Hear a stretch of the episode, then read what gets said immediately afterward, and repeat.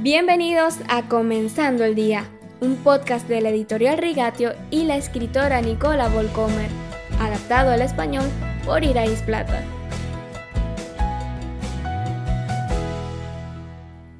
Hoy es viernes, queridos oyentes, y hablamos de un incidente dramático e inesperado ocurrido el primer Viernes Santo, que muestra exactamente lo que Jesús le explicó a la mujer en el pozo de Samaria. Después de que el Señor gritó las palabras Todo se ha cumplido desde la cruz poco antes de su muerte, la gruesa cortina del templo que separa el lugar santo del lugar santísimo se rasga en dos. No se debe subestimar la importancia de este acto divino y simbólico. Hasta ese momento uno solo puede entrar en la presencia de Dios y vivir con un sacrificio de sangre. De ahí la matanza de animales durante siglos en el patio exterior del templo, un ritual sangriento que debería recordarnos constantemente lo grave que es el pecado. Un Dios santo no puede soportar la vista de la maldad humana. Las deudas pendientes deben pagarse. Esa es la tarea de esos pobres animales de sacrificio que son castigados para que una persona pecadora pueda mantenerse con vida.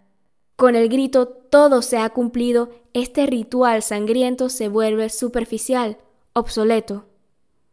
El sacrificio al que han señalado todos los sacrificios anteriores es sacrificado en el monte Gólgota para erradicar el pecado de quienes creen en Cristo y depositan su confianza en su muerte expiatoria, para ser perdonados por Él por la eternidad. Por lo tanto, el acceso incluso al lugar santísimo en el templo no tiene barreras. Ya no tengo que temblar ante su presencia, puedo llamarlo Abba, que significa Padre. Así que acerquémonos confiadamente al trono de la gracia para recibir misericordia y hallar la gracia que nos ayude en el momento que más le necesitamos. Hebreos 4, versículo 16. No es que la santidad ahora carezca de sentido o que Dios esté domesticado de alguna manera. La verdad es mucho más impactante que eso. La deuda tiene que pagarse y Dios la paga él mismo. Y así el templo cumple el propósito para el cual fue construido, ser un lugar de encuentro con el Dios vivo, todo el que tenga sed puede ir a beber. No solo los sacerdotes pueden ingresar al lugar santísimo, sino todos los que reclaman el sacrificio de sangre del Mesías para sí mismos. Todo el tiempo las piedras fueron solo una imagen, símbolos materiales de demostración.